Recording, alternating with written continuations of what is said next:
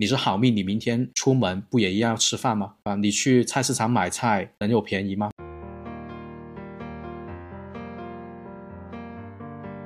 占星里面没有转运这一说，因为这个运这个东西吧，它就是时时自然而然在变化的。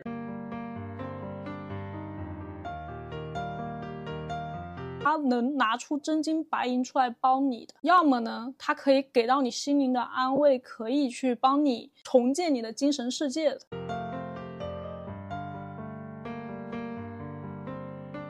Hello，你好呀，欢迎收听玄门有理科学搞玄，这里是伊曼，我是十三，我是阿晴。这一期的话是继上一期至暗时刻的这个节目。做了一个群友问题的收集。今天的这一期节目最重要的一件事情是想给大家通过在聊这个问题的时候去分享一下，不管是中国传统命理师还是西占命理师，我们在看盘的时候的一个思路是怎么样。通过这一个思路的分享，希望可以帮助大家更加高效的在命理咨询中去获得一个答案，然后更好的掌控自己的生活。第一个问题是来自盖盖的。他说，职业生涯这方面，自己一直追求的东西，真的是适合自己的东西吗？有没有一种可能是，你比较适合 A，但是你就是很喜欢 B，一直往 B 的方向努力？关于人一直在追寻的东西是不是适合自己？觉得这个问题，首先要回答的时候是。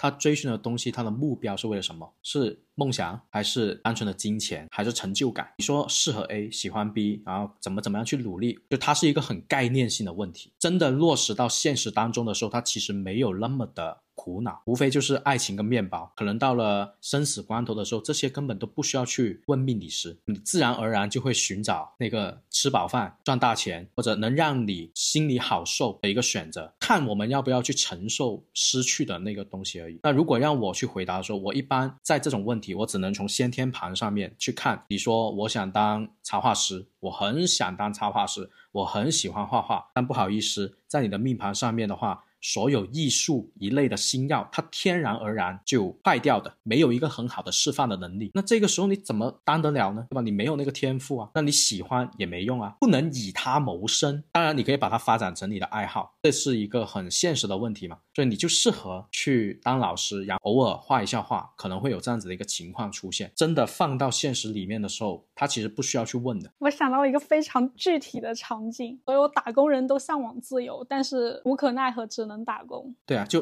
白日梦或者说梦想这个东西，谁都会有。但你真正放到现实生活里面的时候，你认清楚，你就知道了，它不是一个什么大的问题。刚刚十三老师说的是那种你想要的东西，你本来没有，对不对？那我。补充另一种情况吧，就是你想要的东西，其实你一定程度上的拥有。这个情况下，对吧？感觉你好像够一够又能够着，这种情况下是是怎么回事呢？就是其实我们咨询中就也常见这样的一个情况。呃，你非常的想做一件事情，其实你也有一定的天赋哈，但其实可能你会发现你的环境它没有办法很好的去回应你，或者说没有办法去给你提供更好的一步到位的一个支持。这种情况的话呢，我们会称之为一个星盘的一个时空投射和扭曲，就。是我们首先会回到这个当事人的一个本命盘去看你的天赋，然后以及你的能量，你的行星最有力量的地方它落的宫位，然后你的人生的舞台到底在哪一个地方？这个是我们会用整宫制来看，但是同时我们也会切换另一种分宫制来看，就是如果说考虑到。更多的这个地理的一些因素，比如说你出生的经纬度，然后它的一个太阳升起和落下的时间，它的中天的点和它天底的点是不一样的。那这个时候投射到具体的地球上，你的命盘它不会是那么规整的，它一定是有一定程度上的一个扭曲。那在这种扭曲的情况下，行星的位置是很有可能发生改变。也就是说，你整宫制的命盘和你其他分宫制的命盘它长得不一样，这个时候就会出现这种。我觉得我其实是适合做 A 的，但是好像又没有办法回应和支持，对不对？就打个比方说，你出生在内陆城市，想要去做一个航海家，想要去更加自由的一个生活，但你周围的人其实他没有办法去理解你的想法，对吧？你因为你们周围就没有海啊，他不理解你你想要做的这个心情。那这个时候，其实我们就可以通过星盘来。看到说你是不是真的有机会去成为一个航海员，以及你在什么条件下可以成为这个航海员，或者说你想要成为这个航海员，你需要付出多大的努力？你愿不愿意承担这样的一个结果，对吧？愿不愿意为他去付之努力？还是说你干脆就愿意退而求其次，选择另一种人生？这都是可以看得出来的。最近我也有遇到这样的一个命盘哈，她是我团队里的一个小姑娘，一个英国留学生，是我们的这个校招生。那她就有这样的一个情况，其实她的命盘哈，就是整宫制下面是非常非常适合留在国外生活，在那边的话呢，尽可能的追求他想要的那种知识啊。他研究生的一个方向是国际政治，不太常见这种人文社科这种知识，但是他的一个命盘就是用 Platitudes 这种分工制来看的话，他的行星扭曲到了其他的宫位。导致说他的家人不支持他留在国外，也不支持他去读更多的书，比如说你读书有什么用啊？你赶紧回来，对吧？工作生活。在他想要申请这个留英的这个签证的时候呢，他妈妈就是用各种各样的手段也好，沟通方式也好，要求他回国，所以他是没有办法得到。客观环境下的支持的，也就是说，他想做的这件事情不会那么的顺理成章，但是并不意味着他这辈子他都没有这个机会，他是有这个机会的。可能我们这个时候就要看他的一个流年，哪一年，对吧？可以触动到这个九宫的这个运势，大概是在什么样的时间点？然后在这之前，你可能都得收心，好好的去解决现实生活中的问题。就针对这个问题的话，我会想到一个场景，譬如我现在在做一份工作，他是一个面包师，客户。觉得我做的面包很好吃，老板也认可我的工作能力。但是呢，我喜欢的其实是开自己一家店，我想拥有自己的一个店当老板。那这个时候，我应不应该辞掉我的工作，自己去开店？就我喜欢 B 嘛，对吧？我适合 A，但我喜欢 B，那我现在要往 B 的方向去努力，该不该这么去做？可能面对这种问题的话，我一般会从流年去看。所有的人他的困难地方，不就是在于我做了这件事情之后有没有回报而已吗？我追求的这个东西到底能不能给我给予回报？刚才秦姐其实也是回答这个问题。那如果站在命理师的角度，我就会从未来几年，或者再从十年大运的概念上面去看这十年或者。你这未来几年的运势能不能给予你一个正反馈？如果可以的话，那就做嘛；如果不可以，那我就会劝你还是老老实实打工。我们的第二个问题是。在低谷时期，人的周围会有各种各样的信息、建议以及评价，我们应该怎么去听取这一些信息？另外，又应该怎么样去复盘之前的经历？是该听自己的，还是听 A 说的，还是听 B 说的，对吧？我自己也有过这样的时期哈。我拿我自己举例，我当时可能刚刚被确诊抑郁那段时间，我找了很多的咨询师、很多的命理师，然后验证说同样的一个问题，对吧？到底谁说的？更好，然后或者说我到底应该听谁的建议？我自己的一个感知是，你要选择能够理解你正在发生事情的这个人，只有他能够理解你的时候，他能够共情你，甚至说他知道看到你的痛苦的点到底在哪里，然后你能跟他进行平等的深入的对话的时候，你去听这个人的一些看法，然后一些建议是比较 OK 的。如果说他甚至没有办法去理解你到底在痛苦什么，他只是高高在上的去点评你的一些行为，我觉得，我觉得你不应该这样。我觉得你应该那样，那这种声音其实是你应该把它屏蔽掉的。我的灵魂或者说，哇，我的头脑就是被一下冲击到深处，它一下子就是击溃了我的防线，有没有这样的一种感觉？如果有的话，那其实你是找对人了；如果没有的话，其实我是建议哈，都别听，反正别人也不一定有你了解自己，对吧？我当然是非常认可秦姐刚才表达出来的那个想法的，但我个人认为更加重要的是什么呢？就是光听是没有用的，先做。做了你就知道对还是不对了。只要这个建议，只要这个行为，你不用付出金钱，那你就都可以去做，你就都可以去尝试。你为什么会有一个心态，会有一个奢望，觉得别人给的建议一定是对的？别人给的建议里面一定是有一个正确且唯一且永恒的答案呢？我觉得不一定啊。所以所有的建议跟评价的话，我们都可以先去做一下，先去试一下。可能你只要做第一下，你就知道这个建议是不对的，你就可以马上的及时的放弃。因为我除了学紫薇以外，我不是还在学奇门吗？那奇门的话就是活在当下嘛，不要搞那么多什么十年大运啊，什么一辈子先天盘。奇门的话就是当下，我就只在当下做出一个抉择，我要往哪条路去走，然后就勇敢的走出那个门就好了。嗯，我觉得人在低谷期，你要么。去听能帮助你的人的话，他能拿出真金白银出来帮你的；要么呢，他可以给到你心灵的安慰，可以去帮你重建你的精神世界的。不然他在那逼逼的，你就让他闭嘴。我没想到你能有这样子的见地，真金白银帮助你的人。那不然呢？我我在低谷期，低谷期来回就是钱啊，我的精神崩溃了，对不对？两个缺一个，我觉得都是低谷期嘛。不要去算命，命理师。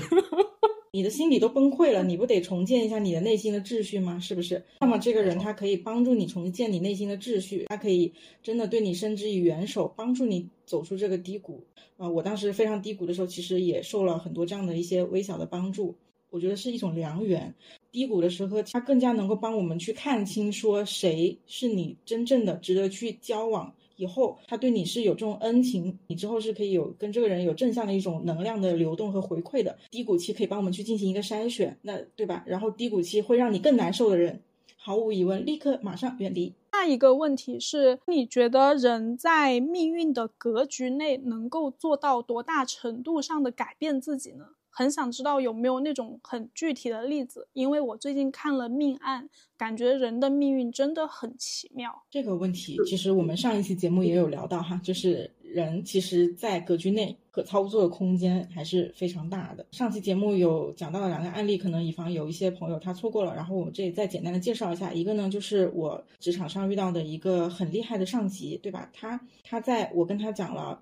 他在某一年会有一个大幅的一个降减薪降薪的情况下，在这个运势之下，他选择说，那好，那我就在上一份工作进行谈薪和这个调薪，然后尽可能的把我自己 base 的一个底薪往上拼命的拉高，然后那来对应说这个之后遇到了降薪减薪的情况下，我的 base 依然是在我的一个预期之内，这个是可以操作的一个程度。关于改命这一个的话呢，其实我有一个比较不是一个特别惊艳的案例哈。因为刚才琴姐提的那一个，它相当于是我如何去合理的规避，或者说我化解掉一些不好的事情。那我有遇到过一个朋友，他的改命或者说格局这一些，就是你注定会发生一些相意嘛。那这个相意，他当时就是夫妻宫里面的话，有一个武曲化忌啊，那有可能就是一些情侣之间特别不友好的沟通交流啊等等的。哦，那没所谓啊。他要把这个事情把它化解掉的话，很简单，他只要找一个理工男或者一个当外科医生的职业的男朋友就可以了，因为他那个人可以去承担他这个武曲化忌在夫妻宫这样子的事情。如果是先天盘里面，你就找这样子的伴侣就可以；如果在流年盘里面，你就那一年去认识这样子的人。那我觉得这就是很大程度上已经改变了一些事情，因为。武曲化忌在夫妻宫，我们最常见的一个解读就是伴侣之间的感情非常的冷淡，沟通起来的话冷冰冰，一点都不甜蜜嘛。所以我觉得这些是 OK 没问题的。但是你如果找一个理工男，他本身就没有那种甜言蜜语的话，你又能接受，那我觉得这就是一个很好的应试。因为命难我也有看，它里面就提到了那个呃台词，就是万般皆是命，半点不由人，然后转变到了最后的那个点点皆是命。这样子的一个观念，所以一切都是景由心造。但这种词呢，讲出来就觉得哇，特别的高大上，不接地气。现实生活当中，无非这个所谓的景由心造，这个景呢，就是环境，就是你会遇到的人事物。那再具体一点，就是这个人是做什么职业的，这个人他的脾气如何。武曲化忌在夫妻宫，你就不要去找那些特别热情开朗的人，你当。男女朋友嘛，那不是给自己挑战难度吗？你去找一个沉默寡言的、不怎么喜欢开玩笑的那种伴侣，那他就很好的去帮你化掉或者印掉你那个命盘上的一些事情。所以到最后，所谓的命盘格局里面改变自己，在我看来就是你活得舒服，你活得更加的轻松，你不用承担你命盘上面那么多的磁场信息，因为你身边的人都可以帮你很好的去承载那些情绪的力量。你只要做自己命宫的角色就好了。十三老师说的这点，我自己也深有体会。拿我自己案例来讲，说我的姻缘其实是非常典型的，可以被写进占星教科书的负面案例哦。但是其实十三老师也知道，我现在其实过得还蛮不错的。我跟我跟我对象的关系稳定，然后 多的就不撒狗粮了。这件事情在命盘上呈现的是非常负面的一个状态哈。我的这个婚姻宫的公主星，它是月亮，然后而且。落在十二宫，一个非常凶的一个宫位，它的一个意向呢，就是说跟别人进入到一段深度的亲密关系里，我自己会自闭，我会抑郁，要么就是我交往的这个人他是这种很很闭塞，又比较封闭自我，然后看不见摸不着，爱如指尖沙，你感觉你把控不住他，你也不知道他在想什么，听起来就觉得我靠，这真的能谈下来吗？但是还可以。那我能分享的点是什么呢？我确实两种情况都在我身上发生了。首先就是在上一期节目里面，我有聊到，就是至暗时刻，当时对吧？不仅家道中落，然后也跟当时的对象分手了。分手之后抑郁了，就是应了这个相。抑郁的那个人是我现在的这个伴侣的话呢，他是一个理工男，但是是那种自己精神世界非常丰富的，他是一个博士生，然后平时看起来就是好像很宅、很自闭。但是其实他的内心世界非常的丰富，我觉得就是应了这个这个意象。正常人看上去觉得他好像很不好接触，不知道他在想什么。及我们时不时就会有这种异地的一个状态，也是应了这个象。因为十二宫它还有一个意象就是分离，然后要么就是他跟我在一起面对面的时候，可能我们两个人各做各的，相互之间不知道对方在想什么，对吧？就不是那种很正常情侣之间甜甜蜜蜜的，而是我们两个是比较相对独立的个体。我们有各自自己的世界，物理意义上的一个分离，对吧？然后可能他在北京做他的实验项目，我在广州或者在长沙，还行，没有那么难以接受，对吧？这就是你你的一个命盘被解读出来的情况和你实际上可以选择的生活之间，它其实还是有很大的空间让你自己去感到舒服的。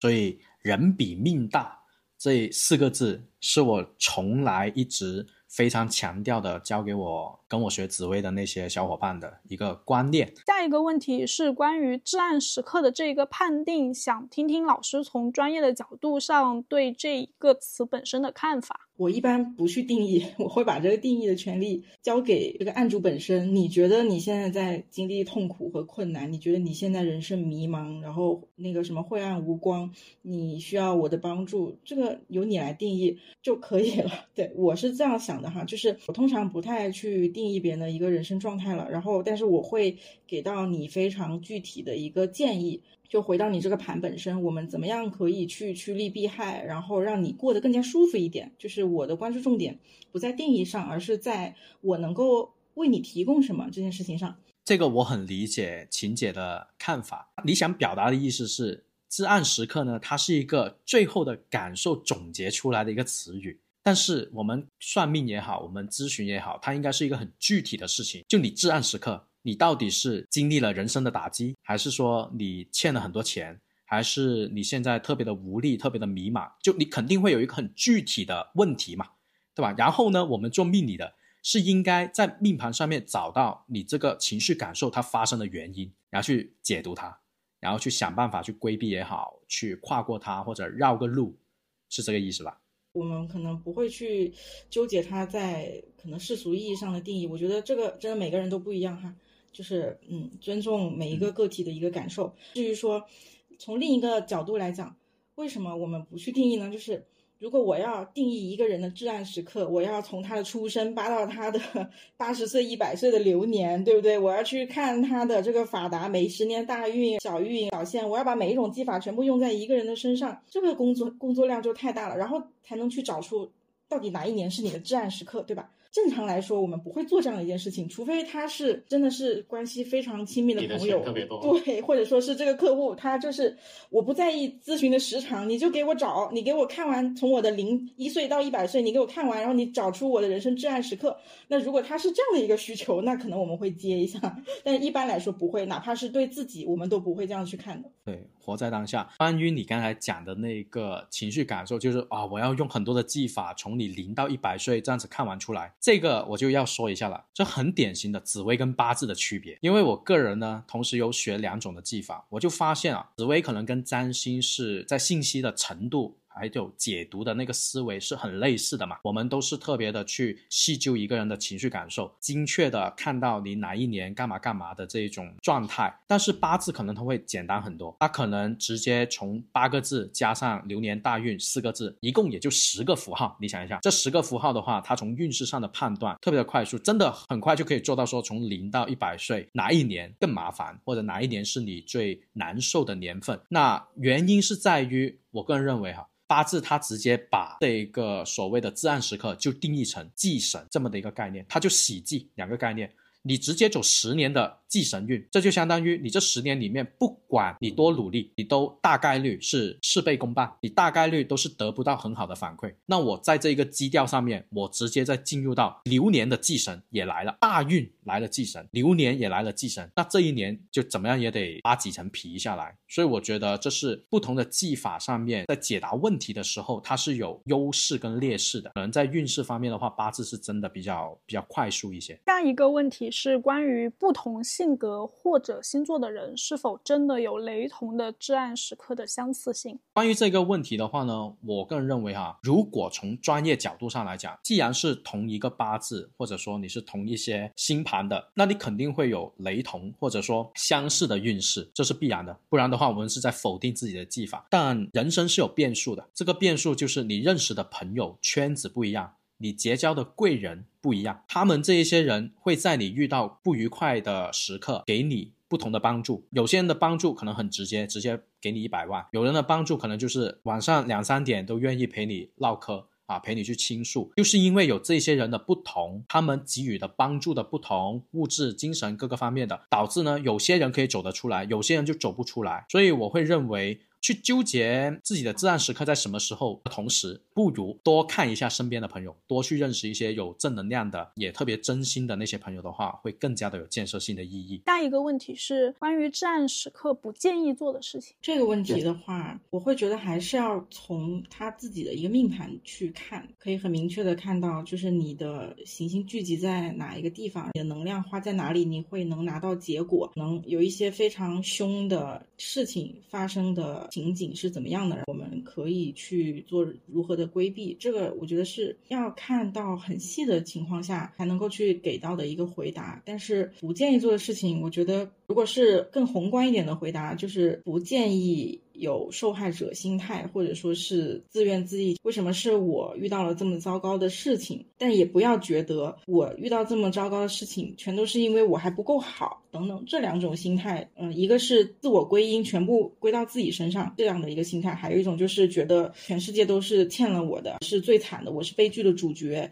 就这两种心态，我是建议大家，就是如果有这种。倾向或者端倪可以进行一个及时的调整。在我看来，这个问题的话，有一个比较有趣的剖析啊，可能是因为“至暗时刻”这个词呢，是站在人一辈子的这个角度来看，因此大家呢会觉得说，那我这一辈子哪一年是最难受的？现实生活中，我们每个人都是活在当下的嘛，就今年，要不我们就把这个至暗时刻就放到一年 去看就可以了。今年我最不应该做的事情是什么？这可能我在命盘上面会更加好的找到那个答案给你。我只要找到流年化忌，还有煞星云集的那个地方，我就可以告诉你不要去做这个东西。这也是刚才晴姐有提到的。否则你要站在一辈子这样子的一个时间的长河这个宏观的角度去问我说有什么不要去做，我就很难回答。我只能告诉你有什么东西是一定要做，这反而可以有一个明确的答案。那就是多做善事，不管你是走好运还是走坏运的时候，你都可以做善事。当你落魄的时候，你曾经结的善缘就一定会在那个时候拯救你，或者说给你一个托底。啊，给你一个帮忙，这可能是啊，我面对这个问题的一个想法。下一个问题是，如果说正好碰上了这一些至暗时刻，我们是否可以在日常过程中用一些小技法来做一些调节？面对这种问题的话，我就要骂人了，因为呢，都说是至暗时刻了，它应该是一个能量很强大的天使力量，用小技法去做调节，这有点像是想不劳而获，或者说有点像是想交易的心态。去躲避一些东西，我看来的话，这些心态都是一个不舒服的心态，或者说都是一个不太正确的心态。不要想着去避开，或者也不要想着去不用怎么的努力就可以改变这个世界，因为这是不符合质量守恒定律的。我通过一个小摆件我就能发财，我通过一个小摆件我就可以化解我的官非，那这些事情的话太便宜了吧？啊，我觉得这是不对的。这也是如果在咨询里面有人问到我的话，我也只能说命密高手哈，就。在我这里应该是我功力不到，占星里面没有转运这一说，因为这个运这个东西吧，它就是时时自然而然在变化的。然后归根结底还是到流年，比如说你很难受的一个状态，它其实它的流年转转过去了，比如说一些很困难的行客相位它解除了，那可能它就会自然而然的就会化解掉。又或者说是做了一些努力，它有一些很困难的、很硬的一个相位的情况下，我们依然选择去。正视自己的问题是一定就可以得到更好的一个回报的，所以确实心态上也就像十三老师说的那样，嗯，不要想着说我有什么样的办法可以去对抗这个很让你很难受的这个运哈，保持自己内心的一个能量，就是不要被它击垮，不要在很难受的时候把你心里的能量耗耗到枯竭。比如说，确实会发生一些破财的事件的时候，我们可以尽可能的去规避一下，但是没有办法去做到一个立刻的一个转运。我觉得转运这个事情还是要靠自己，给时间一点时间。下一个问题是。各位命理师有没有遇到过一些无法回复的问题，以及无力解决的事情？或者说，你们有没有遇到过一些比较奇葩的个案？发财吗？这也不是个案了，我怎么发财？就这种问题，我觉得我怎么回答你嘛？努力工作咯，这这算回答吗？从我个人的经历和我个人的价值观来说，我其实并不喜欢去接那种为前任花钱的事情。就比如说有有妹子过来说，哎，我跟我前任能不能复合？我想看看我前任现在过得怎么样，就很没有必要。都已经是前任了，你还为他花钱？几百块钱给自己吃顿好的不好吗？如果想知道前任过得好不好，你问一下她闺蜜或者问一下她兄弟，不就可以了吗？为什么要过来问命理师？就是我也遇到过类似的问题，一般我是会选择拒接的。比如说我有一个嗯比较长期的一个客户，其实也同时是我的一个校友了。在他毕业临近毕业的那一年，其实在当年的一个流年咨询里面，我已经很明确的告诉他，你今年的重心一定一定要放在你的论文上面，因为。看到说，如果你今年就是不顺利毕业的话，你明年可能会有一些其他的事项导致去分心，然后让这个事情就是有一个延毕的可能性等等。所以我已经在跟他这么说了的情况下，他过了两个月来找我看感情。他说现在啊，论文啊，学习啊，真的是学不下去了。然后呢，遇到两个男人问我是该选 A 还是选 B，这个时候 我就我就会说。嗯，其实你今年的重心已经很明确了，你不要再为男人花任何的时间和精力，对吧？真的要好好的 去找两个老师去帮你搞清楚你的论文开题到底是写 A 还是写 B，这样更好。如果是遇到这样的情况，本着为他负责的那个心理，我是会拒绝掉。不是我无力解决，而是说可能就是没有必要去回答吧。就是自从呢十三老师那一期如何脱单招桃花的节目爆火之后啊，悄悄说一下，那一期节目其实是十三老师的官宣节目，仅此而已。那一期节目火了之后呢，有挺多的漂亮的小姐姐过来问我如何可以招到高质量的桃花。像这个事情真的很难办，本身已经不缺桃花，但还想要更好质量的桃花，这个事情很难。就我觉得难的地方就在于自己配不配的问题啊，又高又帅又有钱，或者说又漂亮又性格温柔。你说的哦，这是你说的哦，不是我说的哦。就要这么划清界限吗？嗯，我听下来感觉。招桃花这个事情确实是有蛮离谱，但是可能我因为我没有开放这个招桃花转运 这种业务范围哈，我没有这个烦恼。但是我自己遇到的一些，也不说奇葩吧，而是比较有趣的问题，不太常见的问题哈，其实是会有人毕业设计做不出来，在我这里寻找灵感的，就是找我去咨询说，哎，我适合做什么样的艺术风格，我适合做什么样的一个主题的一个创作，可以从这方面去给他进行一个梳理和。和这个咨询，这个我觉得还蛮有意思的，因为我们刚刚其实也聊了很多很沉重的问题，对吧？什么至暗时刻，然后这个那个的。但是我觉得其实这种更加日常的、不常见的问题，也是有这个咨询的价值。到最后，确实我觉得，因为一个人的作品，他一定是独一无二的，那其实我们就可以从这个人的命盘去给到他一个真正属于他自己的、他自己有感应的，然后一个灵感。这个是我觉得比较有意思的一个问题和案例。我有一个朋友，他当时跟我一起学讨论紫薇的时候呢，他给了我一些问题嘛，就意思是说，哎，你看一下这个命盘怎么样去解读？我就跟他叭叭叭叭讲了我的一些思路，然后呢，他给了我一个比较有趣的总结，他就说，看盘就好像是玩魔方或者做数学题一样，厉害的命理师他应该是掌握很多灵活各种各样的公式，有各种各样的方式方法思维方式去解读同一个命盘，就明明。这个命盘在他看来就只有一种解法，但是在其他的命理师看来，这个命盘它可以有很多条路可以去走，每一条路会遇到什么样精彩的东西都不同。假设像刚才秦姐提到的，呃，他遇到一个客户问他说：“我的毕业作品应该往哪方面去寻找灵感？”我脑海里马上就能蹦出关于这个问题的解答思路。我可以从流年的颗星去解读它，你今年的灵感可以从哪些方面、哪个星耀、哪个方位，甚至是啊，你走出家门往东方走还是往北方走，你可以看到的东西是能够给予你非常好的灵感。为什么？因为在你的命盘上面。流年颗星就是最大的一个灵感的力量，但是除了这个回答以外，我还可以进入到大运，还可以结合先天盘，就是你的先天盘里面的颗星，或者你先天盘里面的仓曲、天机、天梁这些星耀，它能不能够给予你在艺术创作方面的一些刺激性的灵感呢，或者信息呢，也一样可以啊。关键是看我们怎么样去激发这个磁场而已。所以我觉得，如果有更多的朋友过来问我一些非常具体且细致的问题，我是很欢迎的。就大家不要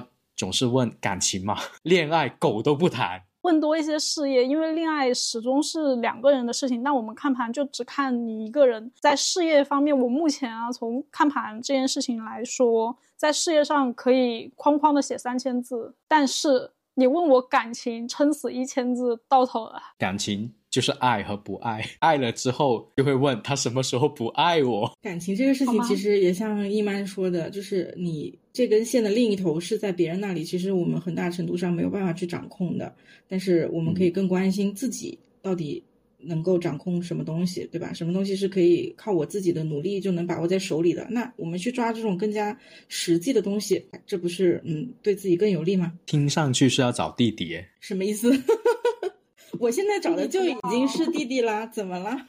有一些朋友的话，他其实，在某一件事情上，他非常执着。就比如说考研这件事情，他可能考了一次、两次、三次，一直不放弃，考那个学校就考不到。后来他换了个学校，哎，就上了。还有一些去考公，考公考好几次没考上，最后去考老师，一下就上了。还有一些考医院或者如何，也是这样子。像他们经常就会讲，这种情况是命嘛，就是我命中注定没有那一份缘分。我的缘分在别的地方。对于这种观点的话，你们怎么看？如果他问我，我更适合考公上岸，还是更适合入校当老师？这个问题我可以回答。其实我们没有必要去讨论这这到底是不是命运，对不对？但是我们可以去讨论的是，你更适合做什么？你在什么事情上你能拿到结果？然后你想要做的这件事情，在你的流年上，你今年能不能有结果？你明年能不能有结果？对不对？那我们还是更建议就是问一些更加具体的，对自己的人生更有帮助的问题。我会。突然想起一个词语叫效率，就像刚才提到的那个问题啊，就考了很多次公，最后没考上，但是考了一个高校的老师这样子的一个案例。你在没有考之前，你问我，我到底要不要继续去考公，还是我要转考一个大学或者一个高高校这样子，你可能就会少浪费几年的时光。那这对你的人生来说是一个多么有效率的一个抉择。这可能是我认为命理师应该要帮你去做，或者你在我们这里可以得到的一个更加好的答案，就是让你的生活变得更加的有效率，而不是要去一直在一些大的词汇里面、一些总结性的词汇里面去徘徊啊，说啊，我真是一条好命啊，然后又如何？你是好命，你明天出门不也一样要吃饭吗？啊，你去菜市场买菜能有便宜吗？没有嘛？那你试一下跟阿姨说我是好命啊，你送我几条葱行不行？啊，没有，阿姨应该说，哎，看你这么帅，给你啦。做这一期的节目呢，是说实在话，我觉得已经有点讲了挺多私货出来。就是命理师看盘，就像是魔术一样。如果我把整一个魔术的手法揭秘之后，你们就会觉得啊，也没那么神秘啦，也没有那么的稀奇古怪啦。是看看命盘解读星耀的符号相依，它就是一个解题的过程。然后就看各位以后在做命理咨询的时候呢，可以先自己思考一下你的问题，还有你的一些认知，是不是可以帮我们的生活有一个切实的、具体的、可行的方案。啊，一些具体的疑问找我们咨询的时候呢，可能会更加的高效一些。哎呀，那我们今天的节目其实就差不多了。我们今天的评论区聊些什么呢？看一下各位还有没有一些其他的问题吧。但是希望不要看到恋爱的问题，因为我真的不懂爱情。欣姐，你有什么想说的吗？如果大家有什么。想问的问题，是可以在评论区进行一个提问，我也会时不时的看一下。另外呢，也很想知道大家平时都会问一些什么样的问题呢？就是如果是我站在你面前，你会想要怎样对我进行一个提问？然后又或者说是你曾经在咨询的过程中问过一些什么特别有意思的问题呢？都很欢迎在这次的节目下面跟我们进行互动和留言。那我们今天的节目就到这里啦。全民有礼工作室在整个农历八月份都是休息的状态，我们将于十月十六日重新接单。有咨询或者课程报名需求的老板可以关注玄门有礼同名公众号，相关的服务推文将在十月十六号重新上线。